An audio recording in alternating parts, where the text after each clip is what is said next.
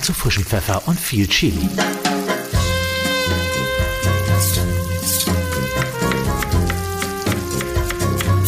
Reine Geschmackssache. Der Genießer-Podcast für alle Sinne.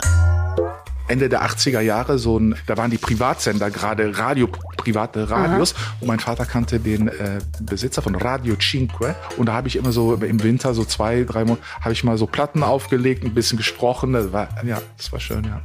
Ja. ja, Verbindung zu deinem Job heute, wenn das Licht angeht, dann musst du parat stehen, ne? Ja. Das muss auf Punkt sein. Das muss auf Punkt sein.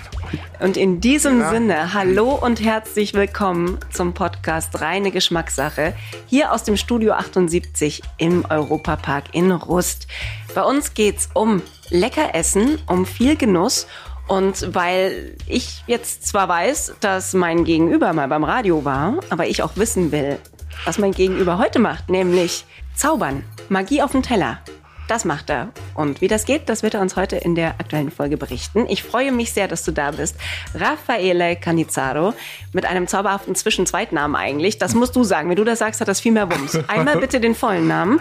Raffaele Cesare Canizzaro. Bei ist der volle Name.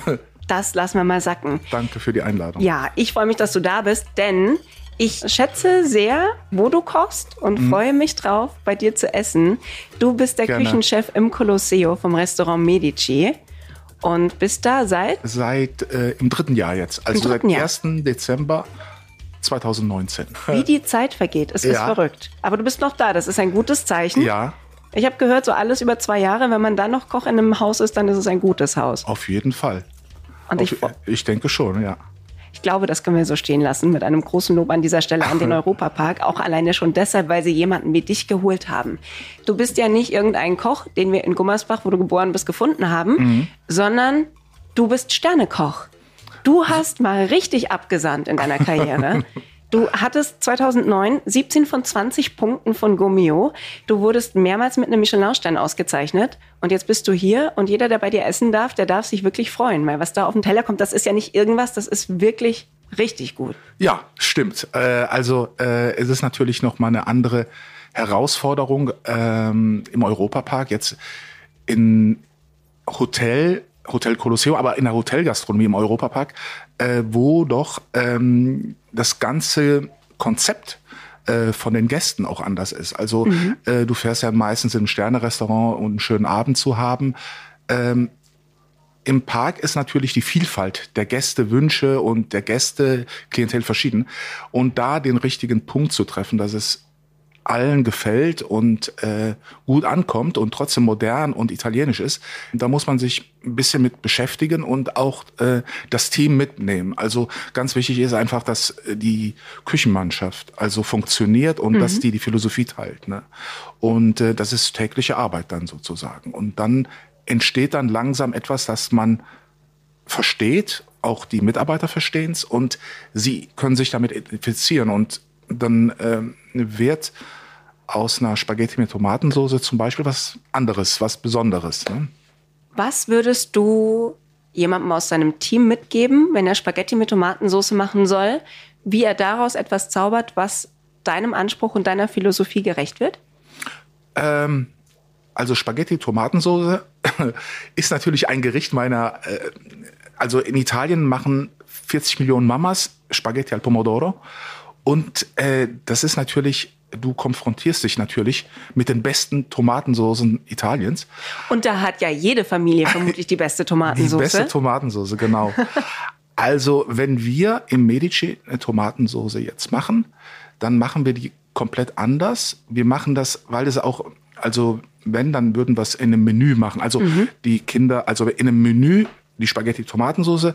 Da tun wir die Dosentomaten, also sehr, sehr gute Dosentomaten, halbieren mhm. und mit ein bisschen auf dem Backblech ein ganz leichtes Olivenöl drauf und dann werden die so fünf Stunden bei 90 Grad so karamellisiert, die, also die garen bei oh, einer Temperatur und dann werden die so, der, der Tomatengeschmack kommt raus und dann nehmen wir dieses, diese Tomaten, die sind dann mhm. ein bisschen angetrocknet, aber nicht hart, sondern weich noch.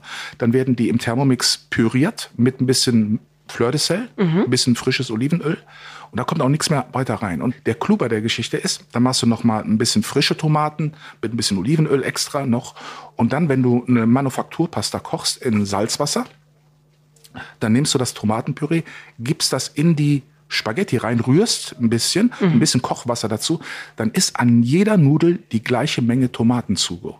Das ist nämlich der Trick. Wenn du jetzt, also ja. du musst, du hast bei jedem Bissen Tomate und gleichmäßig. Wenn du jetzt eine Tomatensauce machst, die ist vielleicht zu wässrig, ist, dann schmeckt die Tomatensauce, also du, es ist, schmeckt gut, aber es ist nicht in dieser Perfektion und Ja, weil sie ist entweder zu fest oder, oder es läuft irgendwo Läuft im Teller runter, rum. Und genau. Ich bin ja jemand, ich liebe das, wenn die Soße an allen Nudeln genau gleich viel Gleich. ist, weil ich ein großer genau. Soßenfreund auch bin. Und das ist bei Tomate halt schwierig mit einer Soße. Das musst du halt, die muss kondensiert sein und Mhm. dass die dann an der, an der Pasta haftet. Und dann kannst du ja frische Tomaten noch drauf tun. Zwei Sorten. Zur Deko, das geht ja immer. Einfach mit ein bisschen Olivenöl klein geschnitten, schöne Reife, ein bisschen Basilikum noch dazu, ein paar Späne, Parmesan frisch gerieben. So, ich hätte dann mal wieder Hunger. das Rezept nehmen wir bitte genauso mit. Jeder bei euch zu Hause kann ab jetzt diese Tomatensauce kochen. Übt das mit euren Kindern, übt das selbst. Und dann seid ihr nämlich auch diese Familien, die ab sofort die beste Tomatensauce der Welt zu Hause haben zu Pasta. Ich freue mich jetzt schon drauf. Wir könnten eigentlich so einen kleinen Wettbewerb machen irgendwann mal im Europapark. So ein Live-Tomatensoßen kochen Pomodoro. aller Besucher und Besucherinnen. Pomodoro. Wenn du das beschreibst, wie du eine Tomatensauce machst, da reden wir ja eigentlich über ein relativ simples Gericht, sage ich jetzt mal. Natürlich nicht, weil es macht die Menge der Facetten, um daraus ja dann wirklich was sehr Deliziöses zu machen. Aber an sich würde man jetzt sagen, ja, das sind halt Nudeln mit Soße. Ja, aber in richtig toll. Was macht für dich ein echtes Geschmackserlebnis aus? Denn deine Aufgabe ist es ja, jeden Tag etwas zu erschaffen, das bei den Leuten im Idealfall dazu führt, dass sie beim Essen gar nicht sich mehr, mehr unterhalten möchten, weil sie total damit beschäftigt sind, herauszufinden, was da gerade in ihrem Mund passiert und es sehr zu feiern. Machen wir uns nichts vor. Die sollen da sitzen, schweigen und dabei lächeln, oder? Ja, im, im idealsten Fall wäre das schön, aber äh, es ist natürlich auch abhängig von vielerlei Faktoren. Also ähm, Service, wie ist der Gast drauf, wie war die wie war der pa Tag im Park, wie, wie sind die Kinder, wenn sie Kinder haben oder wie ist die Situation, ist der Aperitif kalt genug, äh, sitzen sie richtig. Also die Faktoren, die uns beeinflussen, sind ja sehr, sehr umfangreich. Und ähm, wichtig finde ich, ist, dass man, also wenn man jetzt sagen wir mal, bleiben wir bei den Tomaten, wenn der Gast auf einmal bestellt Tomate und dann ähm, beißt rein oder nimmt den, die Gabel in den Mund und dann hat er auf einmal einen Flash, also dass er denkt, ui, das ist anders als vorher, als ich es kenne. Und das bringt Konzentration und das macht dann, also wenn man das erreicht beim dann ist es schon gut, ist ein guter Anfang. Ne? Und äh, das kann man natürlich beim Fisch, das kann man natürlich auch bei einem Carpaccio machen, dass der Gast direkt mh, also die Messlatte kennt, also dass er weiß, oh, das ist italienisch. erwartet mich ja, heute. Ja, genau. Und das ist, äh, was wir immer wieder versuchen müssen und versuchen wollen. Und sehr oft klappt es ja auch. Ja. Bei euch einen Tisch zu kriegen, ist manchmal gar nicht so einfach, habe ich schon festgestellt. es gab stimmt, ja. Abende, da wart ihr komplett ausreserviert. Ja, ja. Sonst hätte ich nämlich schon längst mich von dir mal bekochen Das lassen. wäre schön gewesen. Ja, das kommt, das kommt, das machen wir noch. Und ich werde Pasta mit Tomatensauce einfach. Und dann sage ich, aber ich habe die zu Hause jetzt so und so gemacht. Nein, Spaß, so machen wir das nicht. Du hast gerade sehr schön beschrieben, auf was es dir ankommt, wenn der Gast ein Geschmackserlebnis hat. Dieser eine Moment, in dem er innehält und feststellt, okay, wow, da passiert was. Und das, das ist das Level, auf dem ich heute Abend essen werde oder heute Mittag, je nachdem. Was macht für dich persönlich ein echtes Geschmackserlebnis aus? Wann hast du einen Moment, in dem du sagst, okay, jetzt habe ich gerade was erlebt, das hatte ich davor noch nicht? ich probiere auch viel und ähm, ich denke mir, es kommt nicht auf das Gericht von einem Sternekoch an, sondern es kann auch ein Wurstsalat sein. Also was ich jetzt im Europapark ähm, gelernt habe, dass auch traditionelle Gerichte, vor allem weil die Familie, die Mitglieder der Familie Mack und äh, Senior auch sehr viel Wert auf Tradition und äh, Kultur legen, dass die auch perfekt sind. Und äh, sagen wir mal so, ähm, ein Wurstsalat, es kann aber auch ein äh, Reibekuchen sein, es kann eine super Pizza sein, die perfekt im Ofen ist und wo ich die Mozzarella schmecke, die Tomaten, die nicht zu verbrannt, aber auch nicht zu roh ist, die knusprig ist. Äh, das die gut kann, im Magen liegt, weil du ja, schon du seit kannst zwei leicht, Tagen den leicht, Teig angesetzt hast. Ja, die kann leicht sein im Steinofenpizza wie ja. Äh, also ich sag mal so Comfort-Food finde ich super. Ähm, mich kann eigentlich alles, wenn es in guter Qualität ist, mhm. Brot, gute Butter, also es, äh, man muss einfach wachsam bleiben und äh, sich damit beschäftigen und äh, und nicht sagen, ja, ja, ja, ist halt so. Also man muss da sagen, seine eigene kulinarische oder gustatorische Messlatte, sagen wir mal, schützen. Ich würde halt nicht immer alles essen. Passiert es dir ab und zu oder ist das vielleicht sogar die Regel, dass du selbst noch irgendwo essen gehst oder im Urlaub bist und was probierst und sagst, oh, da habe ich jetzt aber gerade einen Geschmack erlebt, den möchte ich, glaube ich, auch mal ausprobieren oder in deine Kochsprache übersetzen? Mhm. Holst du dir da noch Inspiration von auswärts? Ja, auf jeden Fall. Also ich hole mir Inspiration überall und nirgendwo.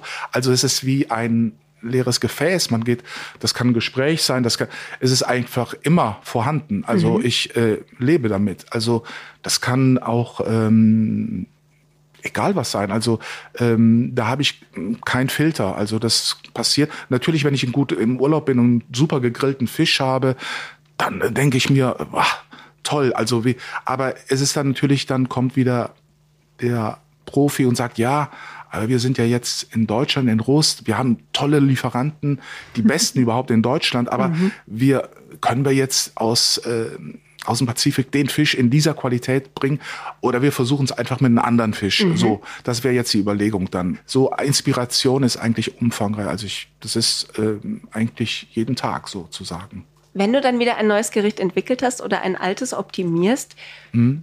Welcher Moment ist der Moment, in dem du da stehst, kurz innehältst und dir ein Lächeln übers Gesicht huscht, weil du dir denkst, ja. Mhm. Naja, sagen wir so, ich bin eigentlich ganz ehrlich, immer zu 99 Prozent dann zufrieden. Mhm. Aber ich überlege dann schon, nicht beim ersten Mal, aber ähm, es ist perfekt, aber wir müssen noch, weil Rezepte sind auch sehr dynamisch und mhm. die sind lebendig. Also ein Rezept ist nicht einfach ein aufgeschriebenes Zutatenliste mit Zubereitung, sondern ein Rezept hat ja auch eine Vergangenheit. Also nicht mein Rezept, jetzt wenn ich ein Rezept für einen Fisch mache, aber sagen wir traditionelle Rezepte haben äh, eine Kultur, eine Zeit, die Zutaten, die verändern sich alle. Also man muss immer äh, die Sachen immer begutachten. Man muss immer gucken, ähm, ist das okay? Also nicht jede Woche, aber du bleibst immer im Flow. Also du musst immer gucken, passt das wie, immer noch. Ne? Du mhm. musst dich immer hinterfragen, weil ansonsten schläft das ein und das wird dann ja monoton. Also deshalb sage ich immer, also ich bin dann zufrieden, wenn es so ist, wie wir uns das gedacht haben. Aber ich weiß, dass man am nächsten Tag das nochmal wieder machen muss. Und, äh, und wenn du das dann tausendmal machst, muss es immer beim ersten, beim tausendsten Mal immer so sein. Und das ist natürlich die Kunst äh, der Kollegen, der Mitarbeiter, dass es auch so funktioniert. Ne? Und da muss man halt auch immer gucken und sagen, ey, was ist da? Ist das, passt das noch? Mhm. Und so, ja. Ist ja ein Stück weit auch die Bürde, die ihr euch dann auflastet, wenn ihr die beste Trüffelpasta macht, die ein Gast jemals bei euch gegessen hat und er kommt wieder, weil er die genau so wieder möchte, ja. weil er genau deshalb nur wiederkommt, dann darf es da ja auch eigentlich keine Abweichung geben, ne? Ja, also dann muss die genauso rezeptiert sein. Und äh, natürlich sind kleine Details, eine Prise Salz oder einmal mit der Pfeffermühle mehr, das ist, das ist Tagesform und das ist ja auch das Handwerkliche, mhm. weißt du? Wenn Oma zum Beispiel Kartoffelpüree gemacht hatte, immer gutes, gutes Kartoffelpüree ja. gemacht, aber vielleicht mal ein bisschen mehr Butter, weil mehr Butter da war oder also ganz feine Nuancen, aber zu 95 Prozent muss es genau so sein. Ne? Aber handwerkliches Kochen ist auch immer ein bisschen äh, verändert sich ganz leicht. Man nimmt es aber kaum wahr. Man müsste eigentlich 20 Mal die Trüffelpasta innerhalb einem Monat essen, um da kleine Unterschiede zu merken. Das fände ich aber total spannend, ganz ehrlich. Ich, ich möchte mal in deinem Kopf sein, wenn du diese Gerichte Tag für Tag so immer noch mal ein bisschen anfasst und optimierst und noch mal damit arbeitest, weil ich es mir total spannend vorstelle. Weil Kochen ist ein Handwerk, wie jedes andere Handwerk auch. Ich finde aber auch, dass es unglaublich viel mit Intuition und mit Gefühl zu tun hat. Also mhm. es ist ja wirklich eine Herzblutangelegenheit, sich so intensiv mit Lebensmitteln auseinanderzusetzen, mhm. damit, wie man sie kombinieren kann, immer wieder neue Geschmäcker auch zu entdecken, zu erschaffen, damit immer wieder ein neues Erlebnis auch für die Gäste zu erschaffen. Mhm. Das stelle ich mir zum einen wahnsinnig anstrengend vor, zum anderen auch sehr schön mhm. und aber ja auch ein Stück weit manchmal als Bürde. Ich habe es vorhin schon gesagt, du bist mehrfach ausgezeichneter Koch mit mhm. Auszeichnungen, nach denen sich andere die Finger lecken. Mhm. Das ist was, was dir korrigier mich da, aber was dir sicherlich auch nochmal einen ordentlichen Schub als Standing draufgebracht hat in deiner persönlichen Karriere. Mhm. Ich stelle mir das aber auch schon fast verbunden mit einer Bürde vor, weil du ja weißt, okay, jetzt habe ich mich auf dieses Sternelevel gekocht und davon wieder abzulassen, ist dann ja eigentlich gar nicht möglich, oder? Ist das nicht was, wo man dann Jahr für Jahr unter dem Druck steht, okay, das muss mhm. jetzt so wieder passieren, weil irgendjemand findet sich in der Presse sonst auf jeden Fall, der mich verreist, weil es jetzt halt keiner mehr ist oder so. Ich weiß nicht, wie ist das so?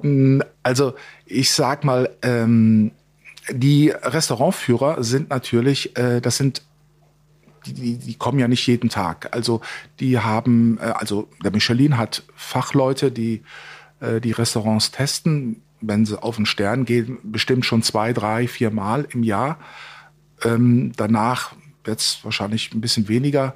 Aber die werden immer getestet und äh, es gibt dann die anderen, Gourmillot und Gusto. Also in Deutschland gibt es schon einige Restaurantführer. Die kündigen sich ja aber nicht die an. Die kündigen ne? sich nicht an. Aber du kannst ja nicht so ähm, leben und arbeiten mit dem Anspruch, den Führern zu gefallen, sondern so, du machst einfach äh, du machst, ich würde mal sagen, dein Ding. Ja? Und du musst wissen oder du selber musst wissen, ob es gut ist oder nicht. Mhm. Du bist die erste Instanz überhaupt. Also wenn ich was gut finde, dann muss man mir erst erklären, warum es nicht gut ist. Ja, und das ist ganz schwer, weil ich habe ja schon, ich, ich tue mich ja auch beraten und mhm. lass alle probieren und ich entwickle immer mehr dann natürlich so ein Gespür, dass das passt. Zumal du auch einfach eine unglaubliche Erfahrung mitbringst auch. Ja, aber die ist natürlich, die unterstützt natürlich, mhm. ja, aber du musst auch jeden Tag auch wieder sehen, die Zutaten sind anders und ähm, natürlich ist die Erfahrung, die Kochtechnik, ja, und vor allem die Sensibilität, äh, wie du an den Sachen rangehst, schon wichtig äh, also nicht Lebensmittel vergewaltigen oder also sehr sensibel auch die Qualitäten ranbekommen, die wichtig sind. Die, mhm. Wenn das ein Thunfisch ist, das muss das dieser Thunfisch sein. Wenn es ein Olivenöl, muss es dieses Olivenöl, Salz. Zum Beispiel Salz ist ganz wichtig für mich, Salz und Wasser. Äh, da, also ähm, ganz simple Sachen, die, wenn die passen, dann kommt dann langsam steigert sich das dann. Ne? Dann muss die Pasta richtig sein und wenn das Gemüse auch schon richtig ist, die Gewürze, die Kräuter dann äh, entwickelt sich das einfach von alleine, ne? wie so ein, ähm, ja, es, es entsteht. Es entsteht natürlich mit mit einer gewissen äh, Rahmenbedingungen. Man muss die Sachen auch natürlich äh, eingrenzen, so viel von denen, so viel mhm. von denen. Aber es entsteht auch teilweise von selber. Ne? Also und vor allem in der italienischen Küche ist es so, ähm, es ist eine Produktküche und es ist eine eine puristische Küche. Also die D, es gibt ja nicht die italienische Küche, mhm. aber es ist, es gibt eine DNA.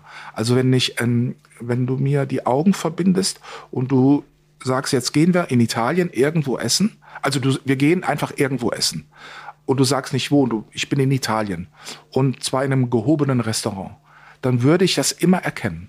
Ich würde wissen, Woran? ich bin, das ist die DNA. Das ist genau wie wenn ich in der Mode, also ich kann dir sagen, das ist italienisches Design. Mhm. Und es gibt äh, so eine gewisse DNA, die anders ist als die französische, ist die italienische. Und die, es ist reduzierter, produktorientierter und fokussierter. Also, es ist, äh, also der Geschmack verschwimmt nicht so, sondern er ist direkt zwei, drei Sachen und die müssen dann sitzen. Also natürlich gibt's auch in Frankreich Leute, die so arbeiten, aber die DNA der Gastronomie in Frankreich, der gehobene, ist halt ja. schon ein bisschen anders. Also du könntest an sich ein ähnliches Gericht kochen oder ja, sagen wir mal einen bestimmten Typ von Essen mhm. und könntest aber ganz klar ausmachen, wann es französisch ist, wann es italienisch ist, wann es deutsche Küche ist. Also aufgrund, nein, das nicht, aber italienisch. Wie es gemacht wurde. Ja. Das italienische auf jeden Fall. Das italienische ja, das französische traue ich mir jetzt nicht zu, aber ich traue mir zu das italienische. Oh, ich wäre so gerne dabei, wenn du so einen Moment hast, wo du sagst, aha, italienische DNA im Essen, ich habe sofort geschmeckt. Ja. Ich werde künftig darauf achten. Ich mache das einfach jetzt ganz oft in ganz vielen verschiedenen Restaurants und versuche, die Verknüpfungspunkte zu finden. Okay. Das könnte spannend sein, ja. um rauszufinden, was alles gemeinsam hat. Ja, also es ist halt äh, auch diese Sensibilität, mit den Produkten umzugehen, mhm. es die direkt die Direktheit. Also ähm, es war, also ich war ja mal äh, äh, Küchenchef, Küchendirektor in Berlin im Rockefort Hotel de Rom. Mhm. Das habe ich mit eröffnet und als ich dann äh, nach drei Jahren gegangen bin, ähm, also der, mich hat der Sir Rocco, also der Dore, ähm, Moreno Occhiolini, der ehemalige COO von der Company engagiert. Ich war damals im Rheingau. Und ähm, als ich dann gegangen, äh, also bevor ich gegangen bin, äh, ist ein Berater, Fulvio Pierangelini. Mit denen habe ich dann zwei Monate zusammengearbeitet. Mhm. Der ist der berühmteste Koch Italiens. Ein Autodidakt, der ist jetzt 70 Jahre alt. Und ähm, den habe ich dann in Berlin kennengelernt. Er kam ein halbes Jahr vorher, er kam dann immer zum mal eine Woche, zwei Wochen und dann war er auch länger da. Und er berät die ganze Kompanie, die ganze Roccoforte-Kompanie. Und in der Küche, weil er ist ein, äh, Fulvio ist ein, ähm, der war auch in San Vincenzo hatte der ein Restaurant und sehr bekannt war in den besten, die World Best Restaurants, äh, mhm. Köche war er Top 10, also in 2007, 2008, 2009, in den Jahren. Und äh, dann hatten wir Mittagessen mit Sirocco und äh, das, äh, das Board äh, von äh, London. Ja. Da waren so sieben, acht Leute. Und dann hat Fulvio gekocht. Und dann hat er was gemacht, was mich total im ersten Moment entsetzt hat, aber was ich total auch, ich fand's ein, einzigartig. Ich fand's toll, dass man so einen Mut hat. Und zwar hat er Spaghetti mit Tomatensauce, weil die Tomatensauce da gemacht. Haben wir sie wieder. Ja. Und dann hat er die auf den Teller gelegt, nicht gedreht, sondern einfach so, die kamen teilweise auch aus dem, aus dem Rand. Ja. Also am, am, normal ist der Rand ja für den Gast, waren einfach so wild auf dem Teller und dann hat er mit der Hand Parmesan drauf, ganz wild. Ich dachte, ob das jetzt verrückt ist. Nein, er sagte, das ist die Imperfektion. Die Imperfektion mit der Perfekt. Also es soll auch imperfekt sein. Mhm. Es soll nicht so äh, perfekt aussehen. Und äh, ich fand das total, das hat mich auch noch mal äh, über die Optik vom Essen, dass ja. es immer auch noch mal manches muss gar nicht so, ne? also wenn du ein Bolito Misto in der Emilia Romagna denkst, so bist du im Mittelalter, oh, oh, weißt du mit Salsa Verde, wie das mhm. aussieht, aber das, der Geschmack ist auch wichtig. Ne? Ja, du kochst halt nicht für Instagram, sondern für den Menschen, ne? Genau, ja, genau. Für den Gast, für die Menschen, für Leute, die gerne essen, die gerne mal sich auf den Geschmack konzentrieren, die Augen schließen und sagen, ja, jetzt lassen wir mal die visuelle Welt und jetzt trinkt man Wein und Essen und was sagt uns das? Und ja. Sich da mal ganz dem Genuss hingeben. Ja. Das ist großartig. Ich, also, ja, wir werden deine Karte jetzt alle auswendig lernen und uns dann direkt schon vorher was aussuchen, damit, wenn wir kommen, wir uns beim Bestellen auch direkt Zeit sparen, damit wir direkt mit Essen auch anfangen können. Ähm, wenn, wenn jetzt nicht ich zu dir komme, sondern zum Beispiel Roland Mack ja. oder so. Ja. Als Abschlussfrage würde mich sehr interessieren, was mhm. Familie Macks Lieblingsessen ist. Nehmen wir mal Roland Mack. Also. Wenn der Chef kommt. Wenn der Chef kommt, sich? das ist, äh, also er kommt immer am Pass. Mhm. Und dann fragt er immer, was gibt's? Und dann muss man zack, zack, zack, zwei, drei Angebote. Und er hört sich das an. Ein bisschen kritisch, aber auch offen. Mhm. Und meistens folgt er dann eine Empfehlung. Und ähm, äh, Familie Mack ist meistens leicht und äh, liebt auch sehr reduzierte Sachen. Mhm. Ähm, also das kann Fisch sein, das kann Gemüse sein, das kann auch eine Pasta sein, aber meistens auch nicht zu groß. Und ähm, richtige Portionierung ist wichtig. Und äh, bei traditionellen Sachen wie zum Beispiel Kratzerte oder ähm, Spargel, da sind, da ähm, sind sie sehr, sehr qualitätsbewusst. Da wissen sie, da ist die Messlatte sehr hoch, was äh, das regionale Gemüse angeht. Ja. Und da darf man, da muss man das auf den Punkt machen. Ne? Und dann gibt's auch ähm, äh, mal äh, ein Familienessen mit mehreren Leuten und dann Spargel, der muss dann und die Kartoffeln perfekt. Und äh, da liegt man großen Wert auf die Qualität auch. Ne? Also nicht nur das Italienische, sondern auch das Bodenständige jetzt, regionale. Und genau diese Qualität bekommen wir alle auch, wenn wir ins Medici gehen, ins Restaurant im Colosseo hier im Europapark und essen dürfen bei Raffaele Canizzaro. Vielen Ui. lieben Dank Danke, danke dir. für deine Einblicke und alles, Ja. was wir heute erfahren durften. Und jetzt gehen wir alle nach Hause und kochen die perfekte Ja. Spaghetti mit Tomatensauce. So kommt- soll das sein. Ja. Oder ihr kommt zu uns mal. Da bin ich dafür. Ja. Warte, ich pack kurz meinen Koffer, dann komme ich direkt hinter dir her. Ja. Deshalb müssen wir an dieser Stelle leider aufhören, weil äh, ich muss jetzt zu Tisch. Ich wünsche euch noch einen wunderschönen Tag. Hört auch gerne mal in unseren anderen Podcast rein. Europa Radio Podcast ist das. Da haben wir auch immer spannende Interviews mit Gästen, die hier im Europapark unterwegs sind und die wir uns hier rausfischen und ausfragen über ihr Leben und ihr Sein hier im Europapark, aber auch so im Privaten und vielleicht manchmal auch ein bisschen Verrückten. Sehr spannend, sehr unterhaltsam. Und wer neue Anregungen braucht für Essen, der schellt einfach nächste Woche wieder ein. Hier bei Reine Geschmackssache aus dem Studio 78 im Europapark. Bis dann. Das war Reine Geschmackssache, der Genießer-Podcast für alle Sinne.